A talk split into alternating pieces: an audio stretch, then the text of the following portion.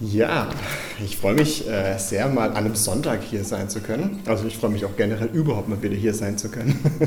Das ist in Persona auch schon etwas länger her. Normalerweise bin ich immer im Studi-EC hier am Start mittwochs oder immer mal wieder, aber Corona-bedingt. Oh, okay, gut. Das Wort Gottes hat Gewicht. Das ist einfach das, was wir heute aus der Predigt mitnehmen können. Um. Geht, geht es bei dem? Nee. Ja gut, tauschen wir einfach ganz kurz.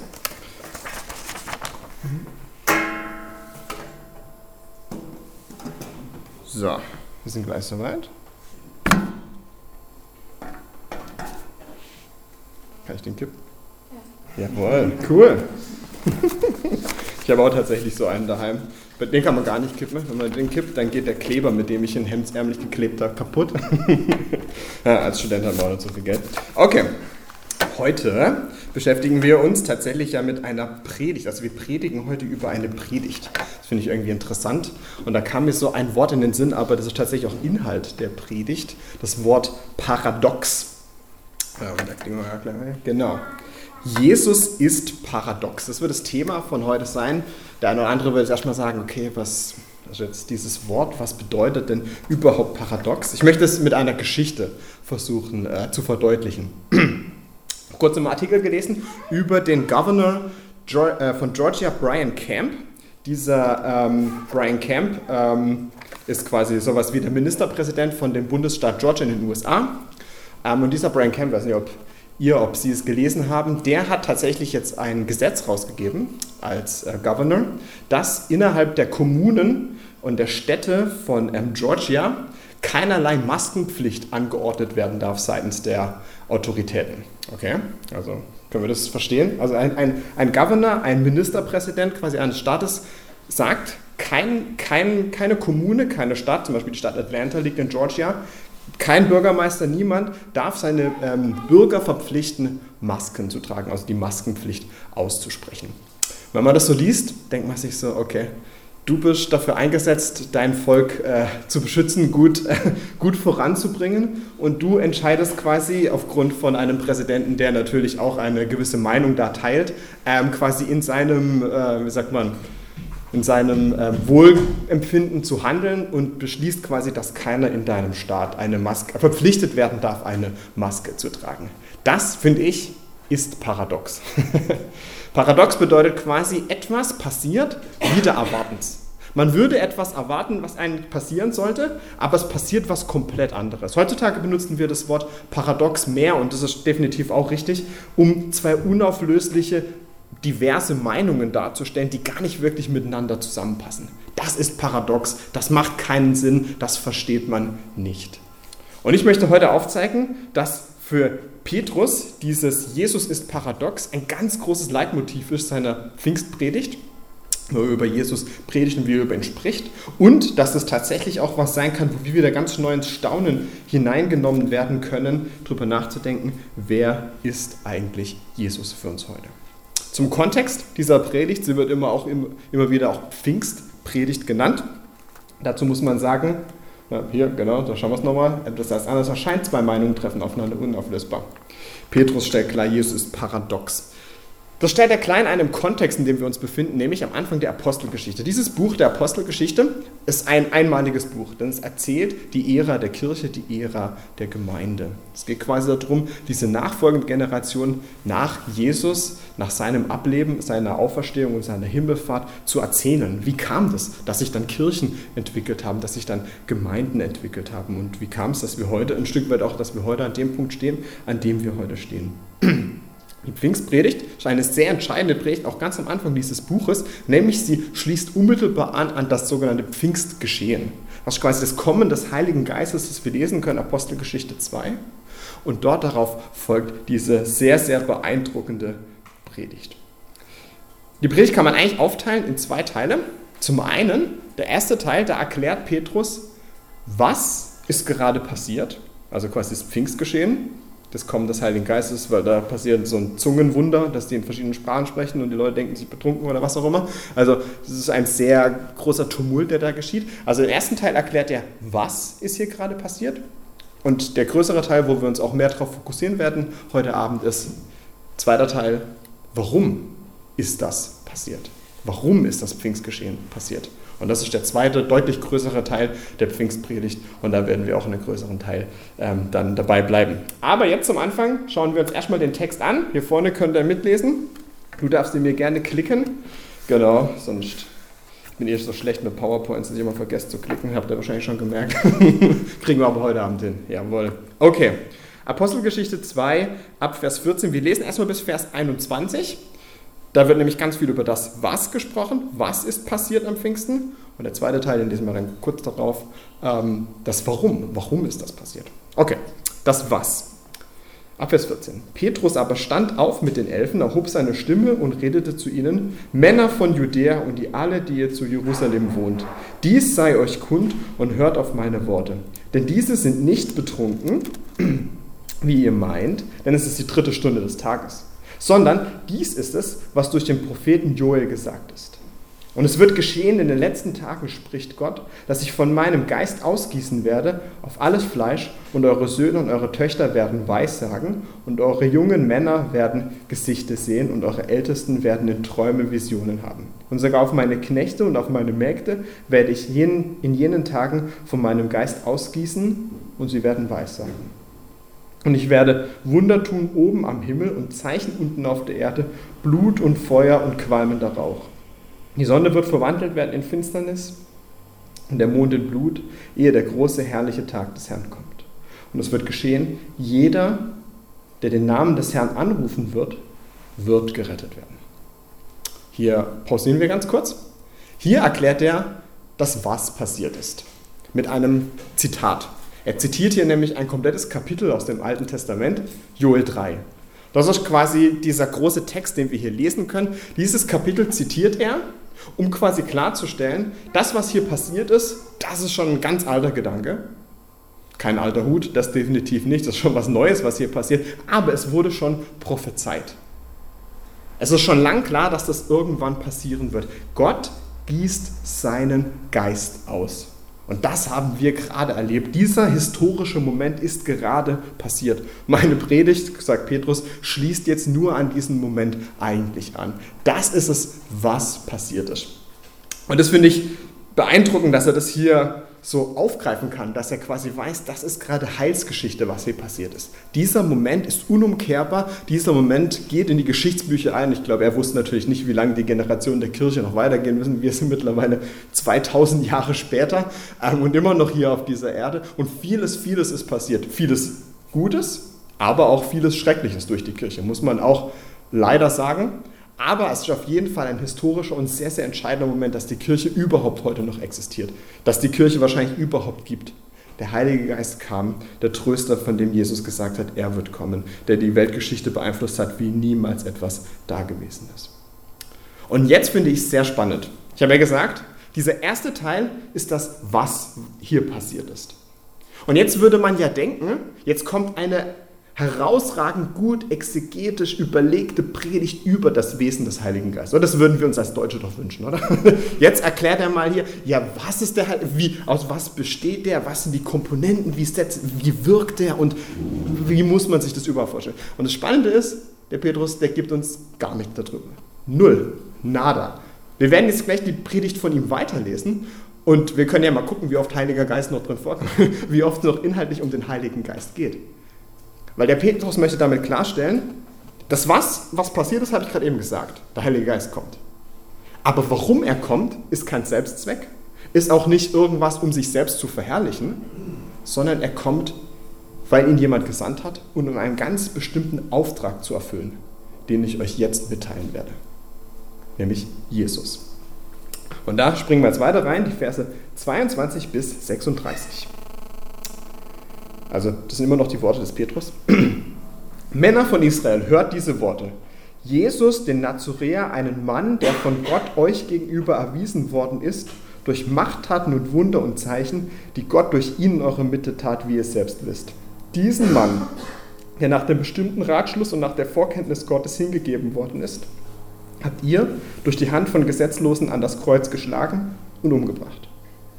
Den hat Gott auferweckt nachdem er die Wehen des Todes aufgelöst hatte. wie es denn nicht möglich war, dass er von ihm behalten würde. Denn David sagt über ihn, ich sah den Herrn alle Zeit vor mir, denn er ist zu meiner Rechten, damit ich nicht wanke. Darum freute sich mein Herz und meine Zunge jubelte. Ja, auch mein Fleisch wird in Hoffnung ruhen, denn du wirst meine Seele nicht im Hades zurücklassen, noch zurückgeben. Dass dein, zugeben, dass dein frommer Verwesung sehe. Du hast mir kundgetan Wege des Lebens. Du wirst mich mit Freude erfüllen vor deinem Angesicht. Ihr Brüder, es sei erlaubt, mit Freimütigkeit zu euch zu reden über den Patriarchen David, dass er gestorben und begraben und sein Grab bis auf diesen Tag unter uns ist. Da er nun ein Prophet war und wusste, dass Gott ihm mit einem Eid geschworen hatte, einen seiner Nachkommen auf seinen Thron zu setzen, hat er voraussehend von der Auferstehung des Christus geredet. Dass er weder im Hades zurückgelassen worden ist, noch sein Fleisch die Verwesung gesehen hat. Diesen Jesus hat Gott auferweckt, wovon wir alle Zeugen sind. Nachdem er nun durch die Rechte Gottes erhöht worden ist und die Verheißung des Heiligen Geistes vom Vater empfangen hat, hat er dieses ausgegossen was ihr seht und hört. Denn nicht David ist in die Himmel aufgefahren. Er sagt aber selbst, der Herr sprach zu meinem Herrn, setze dich zu meiner Rechten, bis ich deine Feinde lege zu meinem Schemel deiner Füße. Das ganze Haus Israel wisse nun zuverlässig, dass Gott ihn sowohl zum Herrn als auch zum Christus gemacht hat. Diesen Jesus, den ihr gekreuzigt habt. Das ist die Pfingstpredigt des Petrus. Spannend, oder? Es geht hier eigentlich, also es, er kommt von dem Moment vom Kommen des Heiligen Geistes her. Ein beeindruckender historischer Moment, wo wir heute noch uns die Frage stellen, wie lief das ab? Was, was hat das alles ausgelöst? Und es hat vieles ausgelöst. Aber wovon er dann spricht, hat nichts direkt mit dem Heiligen Geist zu tun. Weil das, worüber er spricht, ist er sich bewusst, dafür kam der Heilige Geist. Nämlich um diese Sache mit Jesus zu verstehen. Um diese Sache mit Jesus in die Welt hinauszutragen. Und deswegen kann ich gar nicht schweigen von diesem Evangelium, das euch heute zu sagen. Und so steht dieser Petrus dort in Jerusalem vor diesen ganzen Leuten aus den verschiedenen Nationen und spricht ihnen diese Worte zu über Jesus. Das finde ich sehr, sehr beeindruckend und sehr, sehr interessant. Er kommt aber auch nicht von ungefähr her. Ist nicht irgendwie einfach nur die, wie sagt man, die Willkür des Petrus, dass er jetzt keine Lust hat, über den Heiligen Geist zu sprechen, deswegen über Christus spricht. Nein, sondern dieses Zitat endet tatsächlich auch mit einem Hinweis auf Jesus. Und ich glaube, daher kommt er auch quasi dann auf diesen Gedanken. Nämlich Vers 21, da haben wir es ja gelesen. Und es wird geschehen, jeder, der den Namen des Herrn anrufen wird, wird gerettet werden. Dieser Vers ist der letzte Vers aus diesem Joel-Zitat, das er dort bringt. Und dort sehen wir schon ganz klar den Namen, um den es hier geht. Hier geht es nicht um den Namen des Heiligen Geistes. Wir werden nicht gerettet, wenn wir den Namen des Heiligen Geistes anrufen, sondern wir werden gerettet, wenn wir den Namen Jesu anrufen, durch den Heiligen Geist. Das ist unsere Rettung. Und das ist quasi auch das, was er ganz klar hier kommunizieren will. Darum geht es. Wir müssen Jesus kennenlernen, wir müssen Jesus an den Mann, an die Frau bringen. Das ist die Botschaft, die hier entscheidend ist. Und ich finde es spannend, wir werden uns jetzt so ein bisschen durchgraben, wie stellt denn Petrus Jesus dar in dieser Geschichte. Als ersten Punkt, den ich ähm, heute darüber sprechen möchte, ist, er stellt ihn dar als beglaubigt und gleichzeitig auch als verworfen. Zuerst stellt ihn als beglaubigt dar, das können wir ganz am Anfang lesen, ähm, in Vers 22. Dort sagt er, dass ähm, erwiesen, euch gegenüber erwiesen worden ist durch Machttaten und Wunderzeichen, die Gott durch ihn in eurer Mitte tat, wie ihr selbst wisst. Ist ja ganz klar, es gab ein, wie sagen wir, eine Bestätigung seiner Autorität in Form von übernatürlichen Wundern, die Jesus getan hat. Übernatürliche Zeichen, die er getan hat, wo er Menschen geheilt hat, wo er sogar den Lazarus von den Toten zurückgeholt hat, wo er Essen ausgeteilt hat und Tausende von Menschen satt geworden sind. All diese Geschichten sind quasi Beglaubigung, sind quasi, dadurch wird seine Autorität bestätigt, dass er derjenige ist, der wirklich von Gott gesandt worden ist. Und das Unvorstellbare ist, genau durch diese Zeichen und Wunder wurde er auch verworfen. Ich weiß nicht, ob die eine oder andere Geschichte einem was sagt, aber als Jesus zum Beispiel einen Dämon ausgetrieben hat, quasi haben sie sich überlegt, wie kann Jesus einen Dämon austreiben? Und dann kamen sie zu dem Schluss, ja, okay, das kann nur sein, wenn er quasi der höchste aller Dämonen ist, damit er anderen Dämonen befehlen kann zu gehen. Und da wurde genau durch diese Zeichen- und Wunderhandlung, dieses Großartige, was Jesus dort tut, er genau verworfen. Genau deswegen wollten sie dann am Ende nichts mit ihm zu tun haben. Natürlich gab es noch einen Haufen andere Gründe, aber sie haben sich daran gestoßen, dass Jesus diese Wunder und diese Zeichen tat und wollten deswegen nichts mit ihm zu tun haben. Aber Gott benutzt genau diese Zeichen und Wunder, um ihn zu bestätigen, um diese Autorität vor den Leuten zum Scheinen zu bringen. Und ich möchte uns mit diesem einfachen Gedanken heute herausfordern, in diesem ersten Punkt. Sind Zeichen und Wunder, beziehungsweise Taten, wenn man es abstrakter sieht, das, was uns als Christen ausmachen? Oder sind es viel oft eher diese Worte, die uns als Christen ausmachen? Wenn wir darüber nachdenken, wie laden wir jemanden zum Glauben ein? Sind wir ganz stark von diesem Verbalen beeinflusst? Ich habe momentan gerade ein Fach ähm, bei mir im Studium, ähm, das heißt um, Practices of Mission. Da geht es quasi darum, sich Gedanken zu machen, was ist Mission, wie funktioniert Mission und so weiter. Und da habe ich einen sehr interessanten Artikel gelesen von einer Frau, die im muslimischen Kontext arbeitet die argumentiert, als Christen sind wir viel zu oft darauf eingeengt, unseren Glauben als eine verbale Expression zu verstehen. Klingt kompliziert. Was sie damit sagen möchte, ist, wir glauben, weil wir gesagt haben, wir glauben. weil wir irgendwann mal uns entschieden haben und gesagt haben, ich möchte dir nachfolgen, Jesus, das mit unserem Mund ausgesprochen haben, natürlich mit unserem Herzen auch gemeint haben, gibt es quasi eine Verbindung zwischen diesem verbalen Ausdruck und unserer Nachfolge. Und sie sagt, das ist definitiv nicht falsch, das ist auf jeden Fall was Richtiges. Ähm, das lesen wir sogar im Römerbrief, dass wer mit dem Mund bekennt, dass er der Herr ist, wird gerettet werden. Deswegen, das ist nichts Falsches. Aber unser Christsein ist mehr. Unser Christsein und auch unsere Mission muss dann in Taten folgen. Wenn wir quasi nur Heuchler sind und nur aussprechen, was wir glauben, aber unsere Taten das gar nicht zeigen, dann gibt es große Schwierigkeiten. Oder wie Luther gesagt hat, verkündige immer das Evangelium und wenn nötig, gebrauche Wörter. Wo er zum Ausdruck bringen möchte, hey, das, das Entscheidende ist, dass wir leben, dass wir da drin leben in diesem Evangelium. Sei es die Nachfolge, sei es die guten Taten, die wir an anderen Menschen tun. Und das wird genauso auch unsere ähm, Verkündigung zum Ausdruck bringen und reflektieren. Und eine letzte Geschichte, die ich noch dazu erzählen möchte. Meine Frau und ich, äh, wir haben vor vier Jahren geheiratet ähm, und ich ähm, bin es nicht so der absolut große Ordnungsliebhaber, beziehungsweise ich mag eher das geordnete Chaos. Wenn ich weiß, wo was liegt, ist perfekt. Meine Frau mag eher die Ordnung ohne das Chaos, voll okay. Aber unsere eine Herausforderung am Anfang war, ähm, Dreckklamotten wegräumen. Meine Socken, die benutzten Socken, können überall liegen so. Und ähm, irgendwann hat meine Frau, wo ich noch äh, alleine gewohnt habe, äh, bevor wir geheiratet haben, äh, mir einen Wäschekorb besorgt. Und dann, okay, diesen Wäschekorb, da tut man die Wäsche rein, nachvollziehbar. Meine Socken sollen dort rein. Das Problem war, dieser Wäschekorb hatte einen Deckel. Und wenn man jetzt die Wäsche aufräumen möchte, muss man natürlich den Deckel aufmachen und das dort reintun. Ähm, und ja, das war einfach zu herausfordernd für mich. Ähm, von daher lag dann immer die Drecksocken auf dem Deckel des Wäschekorbs. Ich weiß nicht, ob sich noch jemand mit diesem Gedanken verbrüdern kann, aber hey, also ich bin auch so einer. Auf jeden Fall lag es dann oft da drauf ähm, und das hat zu gewissen Spannungen geführt, bis ich dann begreifen musste, hey, ja, meiner Frau ist es wichtig, dass ich den Deckel aufmache und meine Socken dann wenigstens dort rein tue.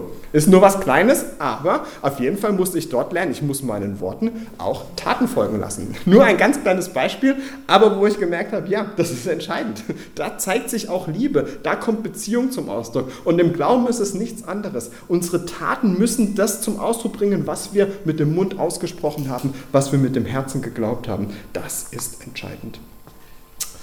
Genau. Jetzt gehen wir mal zum zweiten Punkt. Der Petrus beschreibt Jesus nicht nur als beglaubigt und verworfen in diesem paradoxen Zusammenhang, sondern er er beschreibt ihn ebenfalls als auferweckt und hingerichtet. Das ist definitiv ein Gedanke, mit dem wir uns vielleicht schon öfters mal beschäftigt haben.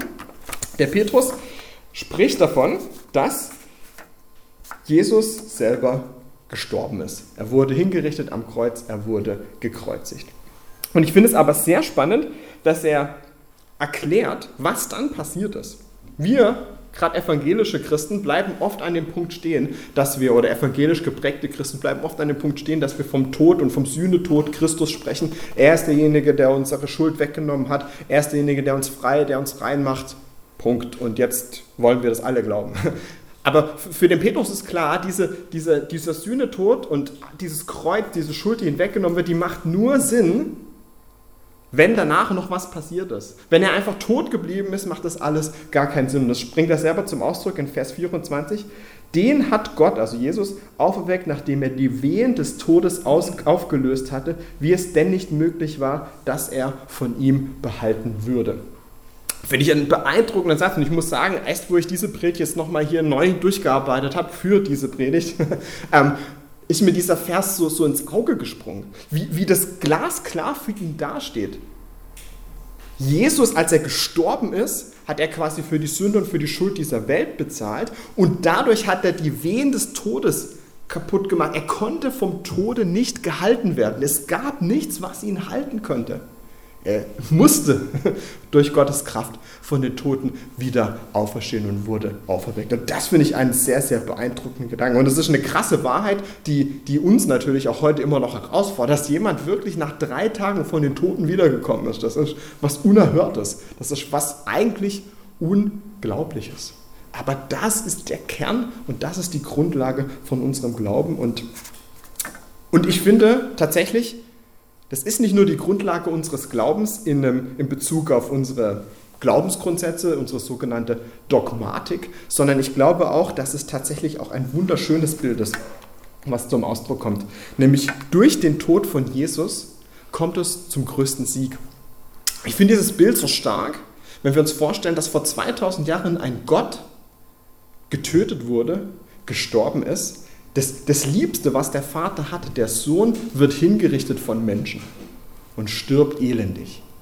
Und diese, diese dunkelste Stunde der Weltgeschichte sagt sich Gott, ich werde aus dem dunkelsten, was es gibt, den Tod des geliebten Gottes, meines Sohnes, mache ich das Schönste, was diese Welt jemals gesehen hat, nämlich das Evangelium.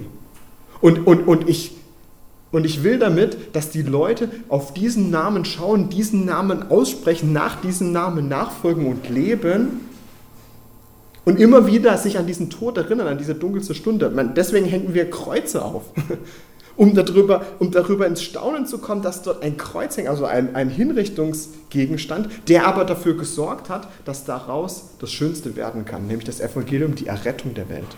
Das finde ich beeindruckend. Das finde ich wunderschön und das finde ich ganz stark. Und da wird es nochmal viel greifbarer für mich. Jesus kommt in meine Dunkelheit, kommt in mein Leben hinein und möchte dort den Sieg bringen.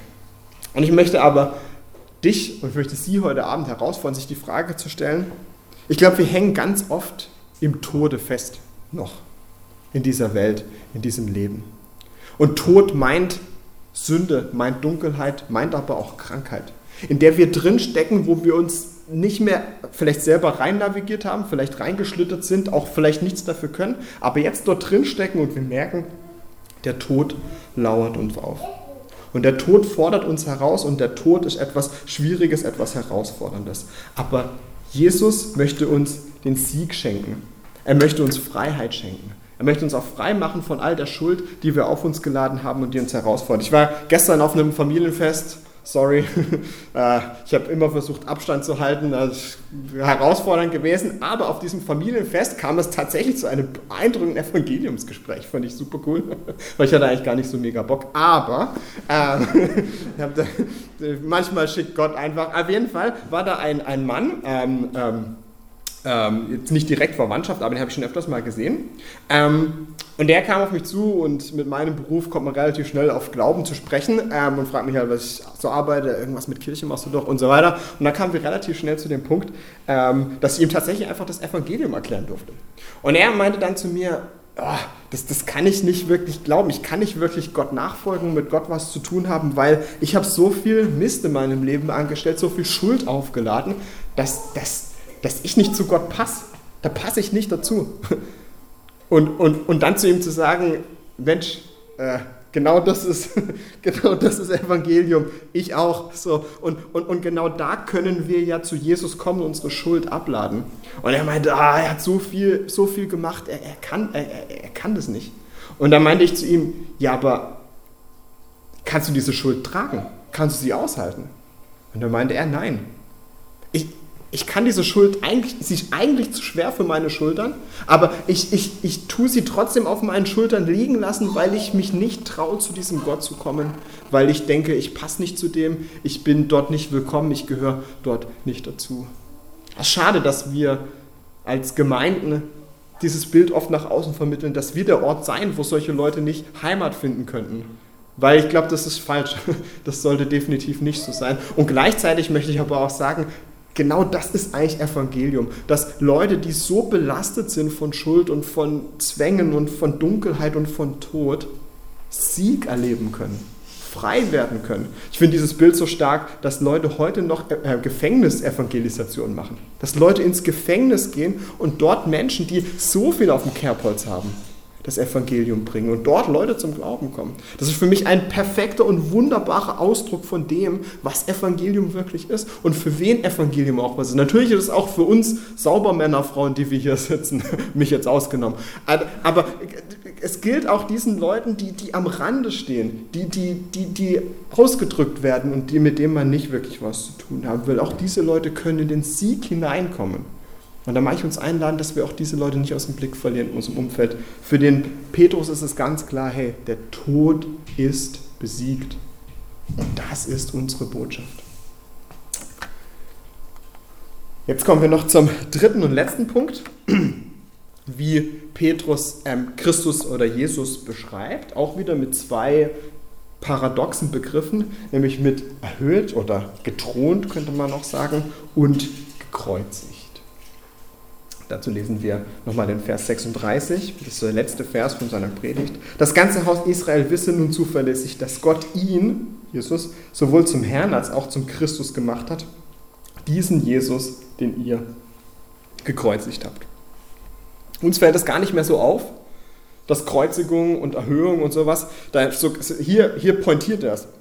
Hier packt er es in einen Satz rein, um, um quasi dieses Paradoxe zum Ausdruck zu bringen. Den, den ihr getötet habt, den, den ihr hingerichtet habt, der ist jetzt derjenige, der der Herr der Herrin ist. Er geht quasi, bevor er an den Punkt kommt, nochmal eine längere Schlaufe, über die ich jetzt nicht ins Detail gehen möchte, aber er zitiert dort Psalm 16, der von David geschrieben wurde, einem König des Alten Testamentes, ähm, von einem König von Israel. Und ähm, er sagt quasi, hey, dieser David, der spricht dort von, dass sein Gesalbter den Tod nicht sehen wird, beziehungsweise dass er nicht im Hades gelassen wird. Hades ist quasi das griechische Wort für Totenreich. Also im Totenreich wird dieser, dieser Mensch nicht gelassen, sondern er wird wieder emporgehoben aus diesem Hades. Und er sagt quasi, aber der David ist ja tot. Der David ist nicht wiedergekommen von den Toten. Aber der, von dem ich rede und von dem auch der David prophezeit hat, der kam tatsächlich von den Toten wieder. Und das ist die Aussage, die der Petrus hier treffen möchte. Er sagt quasi im Psalm 16 hat ähm, der David von diesem Christus, von diesem Jesus geschrieben, zu dem es passiert ist. Und diesen hat Gott erhöht, diesen hat er zum Herrn gemacht, diesen hat er zum Christus gemacht. Und das finde ich sehr spannend, weil da spielt er auf einen Gedanken an, der ebenfalls in der Apostelgeschichte beschrieben wird, nämlich ganz am Anfang.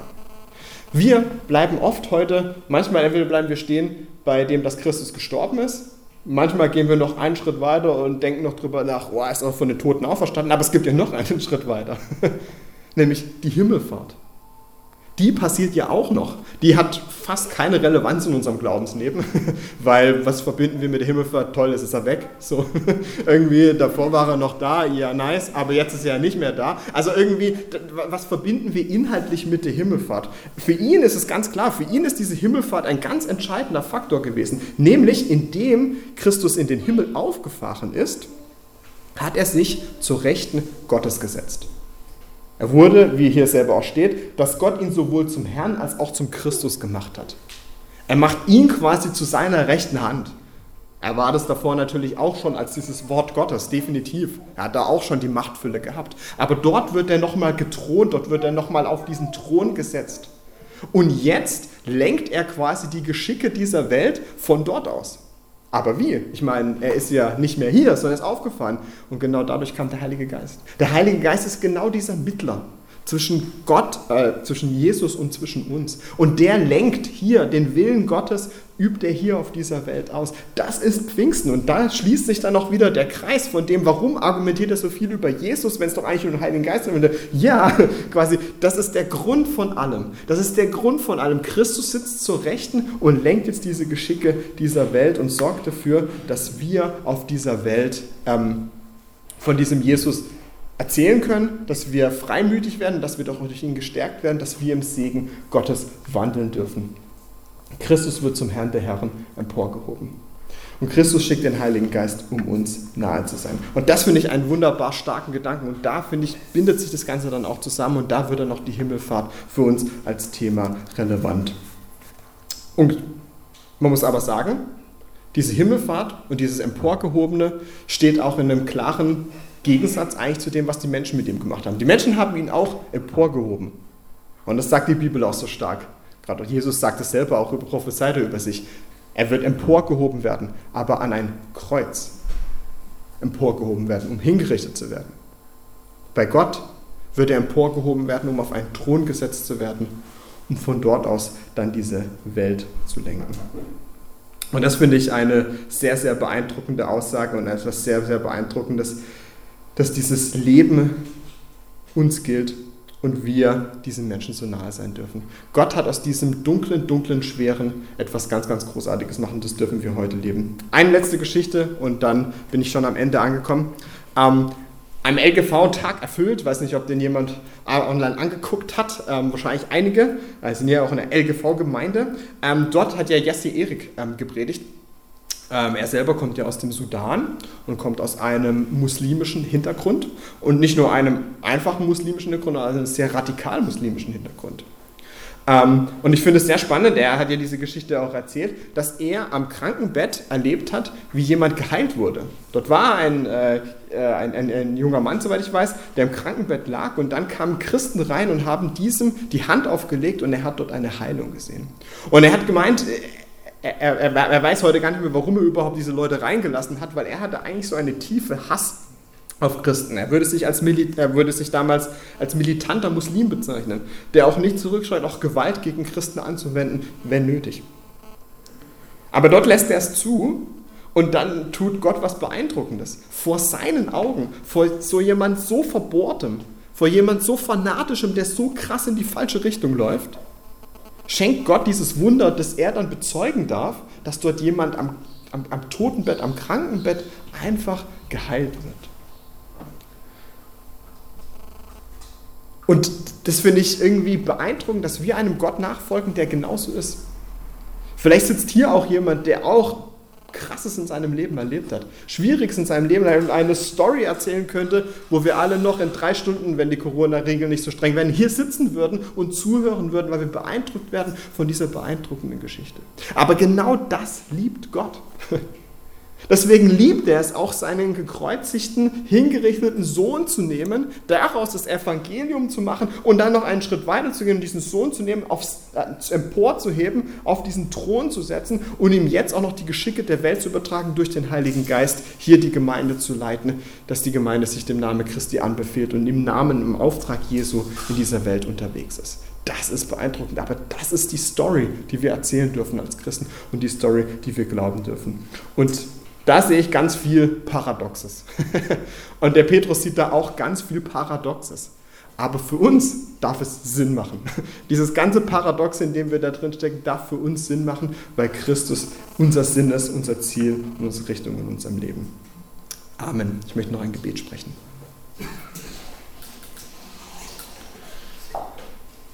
Und Jesus, jetzt haben wir gerade über eine Predigt gepredigt. Und da stecken viele, viele Gedanken drin viele, viele Worte drin, die herausfordernd sind, die aber auch mutmachend sind, die aber auch stark sind. Danke, dass wir deine Heilsgeschichte nachempfinden dürfen, nacherzählen dürfen und dass wir da immer wieder ins Staunen kommen, Gott Vater, was du mit Jesus, deinem Sohn, gemacht hast. Wie du ihn erhört hast und wie er heute die Kirche leitet durch deinen Geist. Die Gemeinde Christi, die Braut Christi hier auf dieser Welt. Wir dürfen uns als Geleitete von dir wissen, weil wir wollen uns dir anbefehlen. Wir wollen deinen Geist hören. Wir wollen deinen Worten lauschen.